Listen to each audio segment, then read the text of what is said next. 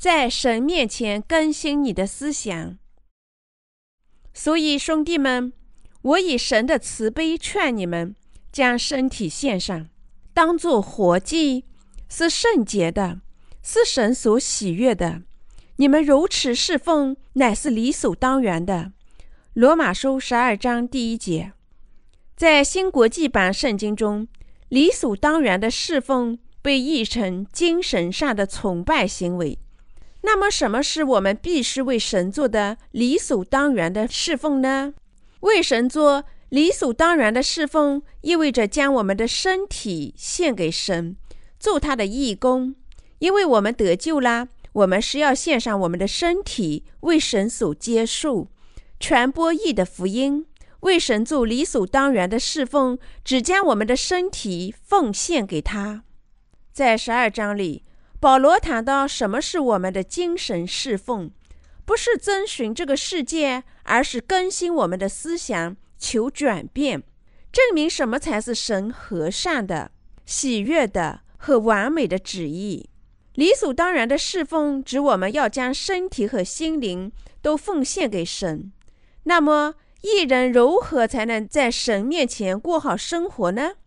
保罗说：“我们不应遵循这个世界，而应转变更新我们的思想，为神的意奉献我们的身体，相信神的意，同时奉献我们的心灵和身体。对于神，也是理所当然的侍奉。”这段话很重要，因为它告诉我们不必遵循这个世界，而要相反侍奉神的工作，改变更新我们的思想。如果不首先更新我们的思想，我们就不能做精神的崇拜。如果不再信仰神的意，那么即使是艺人，也不能将身体和心灵奉献给神。我们可能会受到这个时代的影响。就像保罗那个时代一样，由于我们正漂流在罪恶的时代，如果我们没有信仰神的意，就不可能避免的随波逐流。即便是信仰神的意的艺人，也不能完全不受这个潮流的影响，因为他们和世俗生活在一起。正因如此，圣经告诉我们不可遵循这个世界。那么，处在这个世界上的艺人。何以能用身体和心灵为神做理当的侍奉、圣洁的献祭呢？只有信仰不断更新我们思想的水和圣灵福音才有可能。一人在靠神的意更新了我们的思想，得到了转变时，才会认识到并顺从神完美的旨意。保罗这么说，并非因为他无知世俗的事物。也不是在为信徒上宗教课，说一声让我们行善，却依然无知他们的情形和能力。保罗敦促我们更新思想、侍奉神的原因，在于他知道信徒也会被这个世界之道冲走。不管我们重生与否，我们的身体是没有区别的，但在重生人和未重生人之间有一个极大的差异。那就是对神的义的信仰。只有一人能顺从主，不断的更新他们的思想，同时信仰水和圣灵的福音。那么，什么能更新我们的心灵呢？信仰能完全赦免我们罪孽的福音语言，才是更新我们心灵的东西。主已经宽恕了我们因肉体软弱和不足而犯下的所有罪孽。因为主已借他的洗礼及十字架上的血宽恕了天下所有的罪孽，所以义的思想能更新。换句话说，我们的思想更新是因为我们信仰神的义。现在我们需要正确理解我们在神面前做的事情。我们必须洞悉什么是他完美的旨意，他要我们做什么，什么是他赐予我们的使命。重生的艺人必须做的事，我们必须在这些方面更新我们的心灵。什么是重生艺人必须做的事？我们必须在这些方面更新我们的心灵，侍奉他。神的旨意是要我们奉献身体和思想，以自己作为对他圣洁的献祭，更新我们的思想，来信仰神，以涨价了我们所有的罪孽。重生人与未重生人之间是有区别的，只有一人能靠信仰神的意更新他们的思想。我们一人始终能取悦神的事情，清洁和更新我们的思想，否定肉体世俗的欲望。一人不同于罪人，因为他们能更新自己的心灵，始终能侍奉神、顺从神。必须用信仰更新你的心灵。电视上有许多名人，这个世界的人们正忙于模仿这些名人的时尚。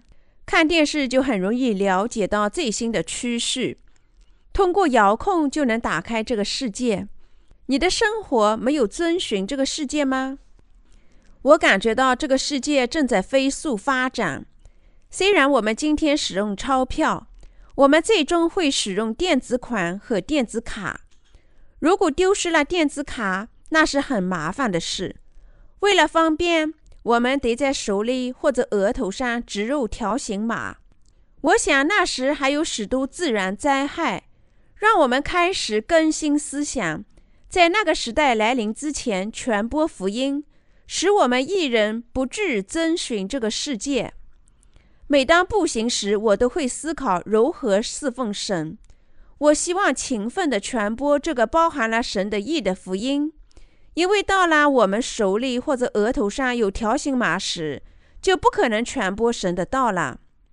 我毫不疲倦地顺从神的旨意，或者有一天我无事工作了，我才会休息。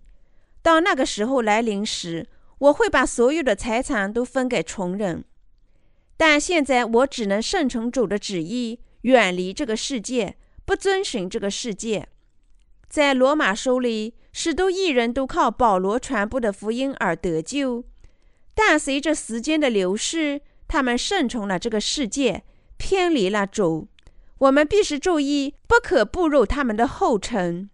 保罗写这段话是出于焦虑，因为罗马书中的信徒遵循了这个世界。你的躯体遵循了这个世界，但还有一件更重要的事情要做：更新你的思想。主没有收回你所有的罪孽吗？请牢记神的义的福音，并思考一下怎么取悦神吧。更新你的思想，行主能完全接受的事，用精神而不是用肉体去思考。保罗就是这样告诫罗马的信徒。也同样告诫今天的我们：虽然我们在外表上假装不会遵循这个世界，但事实上我们遵循这个世界。即使是这样，我们仍然通过更新思想侍奉神。由于自身的弱点，我们发现很难摆脱顺从这个世界，但我们仍相信主已通过神的意带走了我们所有的罪孽。正因为这样。我们才能靠着对神的义的信仰做侍奉神的工作。靠信仰神，我们就能完全顺从神完美的旨意。我们必须时刻更新我们的思想，因为一人在这个世界上死亡，所以比世人更加纯洁。我们面临退化到错误的思想观念和躯体的危险，比熟人更大。所以，我们必须始终用对神的义的信仰来捍卫我们的心灵，因为基督已涨价了我们所有的罪孽。我们只是坚定地相信自己的信仰是完美的。你相信耶稣已借神的义带走了你所有的罪孽吗？如果你信，那么你在用信仰做神的工作。不管你过去所有的不义，因为主已经涨价了对你所有的审判以及对罪孽的谴责，我们必须要靠信仰水和圣灵的福音去更新我们的思想，这是很重要的。如果我们在这个最后的时代不更新思想，则大家最终都会离开教会并死亡。不断更新信仰生活，就如同骑单车上山。不更新思想，就如同不去踩脚踏，停在了上山的路上。如果你不踩脚踏，不但你会停下来，而且还会滑下山，在下山的途中摔得粉身碎骨。同样的原理也适用于我们对神的义的信仰。我们要骑单车上山，靠我们自己的力量和旨意很难到达山顶。我们是要牢牢地握住神的意，因为我们仍然为肉身，一刻也没有离开过肉体的思维。无论我们什么时候缺乏力气，我们的肉体都容易放弃。我不能做这个，我不适合做这个，我的毅力薄弱。但那位兄弟的毅力确实强大，我没有这种能力。但那位姐妹有强大的能力，我太弱了。不能和那些兄弟姐妹相比，他们看起来适合侍奉神，但我不适合。任何人的信仰，如不坚持神的意，最终都会像停止踩单车一样，会在下山时摔得粉身碎骨。这个原则只适用于一小撮人吗？当然不是，它适用于每位人。受过良好训练的自行车手很容易的就能上山，但体力弱的人就很困难。但是艺人的问题不在于他们的身体力量，而是坚定的坚持对水和圣灵福音的信仰。只靠体力是很难到达精神顶峰的，与体弱或者体强没有任何关系。请牢记。没有人仅仅因为毅力强大就能过上信仰生活。我们不应与他人相比，更不应该气馁，而要独自的坚守主的意。如果我们不断的靠神的意的信仰更新我们的思想，主就会拉我们一把。如果我们每天检查自己的心，那么我们接受到拯救的福音就会根植在我们的心里。我们信仰神的意。做主的工作才能清洁我们的思想。我感谢主对我们的恩典，他让我更新思想后侍奉他。我们更新思想后，主同意我们始终靠信仰跑在他的前面。因为我知道在我里头没有良善。保罗在罗马书第七章十八节中说：“我也知道在我里头，就是我肉体之中没有良善。”因为立志为善由得我，只是行出来由不得我。保罗非常了解，在他肉体之中没有良善，肉体没有良善，这是定律。保罗知道，在他的肉体内没有良善，他知道，无论他多么喜爱律法，多么努力的去遵循律法，他也做不到良善。心要更新，追随主。但肉体不断从精神战场上退撤，所以保罗在罗马书第七章二十一至二十四中表示出了极大的悲哀。我觉得有个律，就是我愿意为善的时候，便有恶与我同在，因为按着我里面的意思，因为按着我里面的意思，我是喜欢神的律，但是我觉得肢体中另外一个律和我心中的律交战。把我掳去，叫我服从那肢体中犯罪的律，我真苦啊！谁能救我脱离这迟死的身体呢？保罗是怎么定义他的身体的呢？他将定之为取死的身体。你的身体怎么样？不也是取死的身体吗？当然是了。身体本身就是死亡之躯，它只会犯罪，哪里有罪孽，身体就去哪儿。我真苦啊！谁能救我脱离这迟死的身体呢？这就是保罗说的话。感谢神，靠着我们主耶稣基督就能脱离了。这样看来，我以内心胜服神的律，我肉体却胜服罪的律了。罗马书第七章二十五节，保罗指出有两种律，一种是肉体的律，他只顺从肉体的欲望，只坐在肉体的思想里。完全与取悦神的东西是背道而驰的。第二种是生活圣灵的律，圣灵的律要我们走神希望我们的正道。圣灵的律与肉体的律正好相反，我们基督徒正好处在两者中间，决定该往哪儿走。我们有时遵循肉体的要求，但当我们更新自己的思想时，我们就会顺从圣灵，希望神的工作。我们这样做的原因是，以我们身体作为，以我们的身体作为献祭奉献给神，然后立即做出肉体的事情。因为我们都有肉体，所以我们必须靠着圣灵更新我们的思想。虽然我们得救了，但我们容易顺从这个世界。因为我们仍然为肉身，因为这个世界上每个人都顺从这个世界而生活，我们容易受到他们的影响。因此，只有一种方法我们能遵循神，那就是更新我们的思想。我们能始终靠信仰更新我们的思想而生。我们就是这样顺应主，直到他再来。我们只要看一下我们的肉体。没有人能顺从神的意，我们全部注定要毁灭。但我们可以通过更新思想而顺从主，全心全意地坚持他的意。我们必须更新思想，顺从他。保罗在罗马书第八章第二节中说：“因为赐生命圣灵的律，在基督耶稣里释放了我，使我脱离罪和死的律了。”律法因肉体软弱而不能做的事，基督通过神的意完成了。正如罗马书第八章第三节所说的那样，律法既因肉体软弱有所不能行的，神就差遣自己的儿子成为最深的形状，做了赎罪祭，在肉体中定了罪案。神将他唯一的儿子派到地球上，在肉体中定了我们的罪案。在肉体中定了罪案，指我们所有的罪孽都被斩价了，因此我们无罪了。我们是要靠信仰神的义赦免我们的罪孽。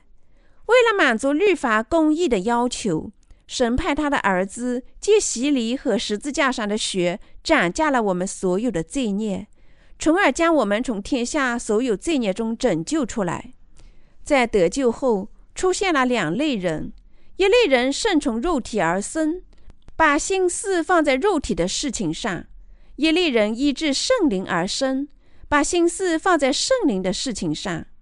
你必须懂得，肉体的思想导致你死亡，而圣灵的思想致你得生和平安。肉体的思想违抗神，我们不服从神的律法，也是不能服。罗马书第八章第七节。如果不更新思想，即便是重生的艺人，也会落入肉体的思维。如果我们不相信神已涨价了我们所有的罪孽，因而不更新思想，那么我们就很容易落入肉体的工作，不能顺从主。正因如此，我们必须始终更新思想。保罗说：“重生的艺人，要么顺从肉体的思想，属于肉体。”要么更新思想，顺从圣灵的思维，我们在两者之间徘徊。但保罗仍然说：“如果神的灵住在你们心里，你们就不属于肉体，乃属圣灵了。人若没有基督的灵，就不是属基督的。”罗马书第八章第九节。我们是神守灵的子民，换句话说，我们就是他的子民。即使我们因为软弱顺从而遵从了肉体，我们仍然是重生的人。当我们专心于肉体的东西时，我们就属于肉体；但因为圣灵居住在我们心中，我们就是基督的子民。从另一个角度来说，我们是异人，是神的子民。保罗说：“啊，我们的身体因基督而死亡。”他还补充说。基督若在你们的心里，身体就会因罪而死，心灵却因义而活。罗马书第八章第十节。我们的精神思想必须被唤醒。我们依然脆弱，我们的身体容易误入歧途，直到我们死亡。但我们的思想和脑子必须靠信仰神的义更新。无论什么时候，我们认识到自己身上的罪孽，都应绝言于神的义。只有那时，我们才能认识到神的意已涨价了我们所有的罪孽。让我们注意神的意，并相信神的意。感谢他涨价了我们所有的罪孽，并关心神的工作。请思考一下神的旨意，想一下什么是最完美、最能取悦神。那时你的思想才能始终更新。我们必须靠信仰更新我们的思想，考虑取悦神的事情。这就是一人应过的生活。只有这样做了，我们才能顺从主，直到他的返回。我知道我们因日常生活而倍感疲惫，工作艰辛，上教会不易，每个人都面临的困难。有时我们甚至妒忌耶稣在死亡时说的话：“成了。”我自信我们也能说成了，并脱离所有的艰辛。耶稣第二次降临已经临近。让我们更新思想，不可遵循这个世界，直到它的降临。因为要遵循主，我们是要坚持神的意。我们的思想必须不断的更新，这样我们才能顺从主，直到他返回。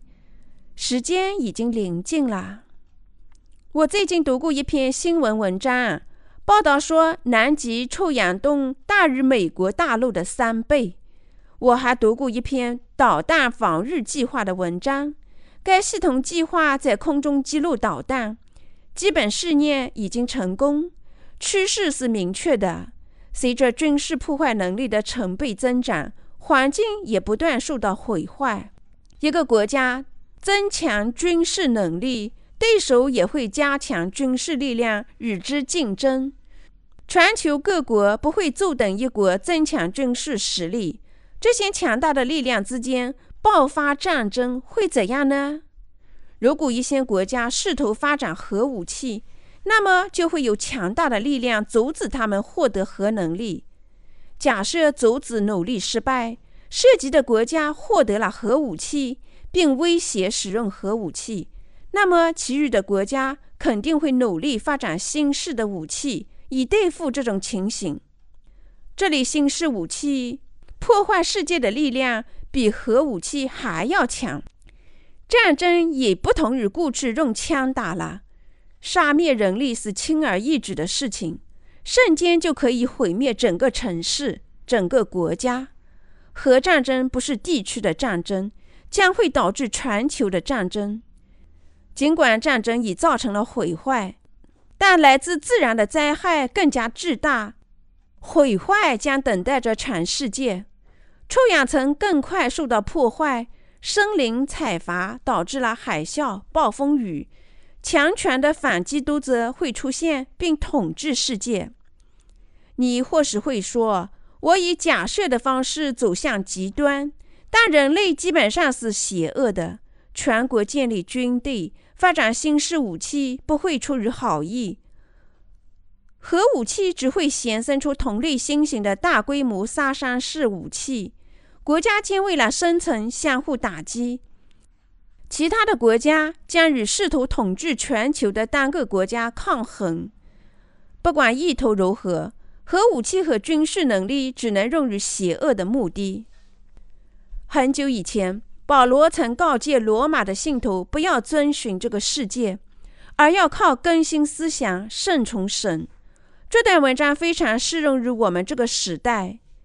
在这最后的日子里，我们必须分清什么是神和善的、喜悦的、完美的旨意，并借信仰顺从主。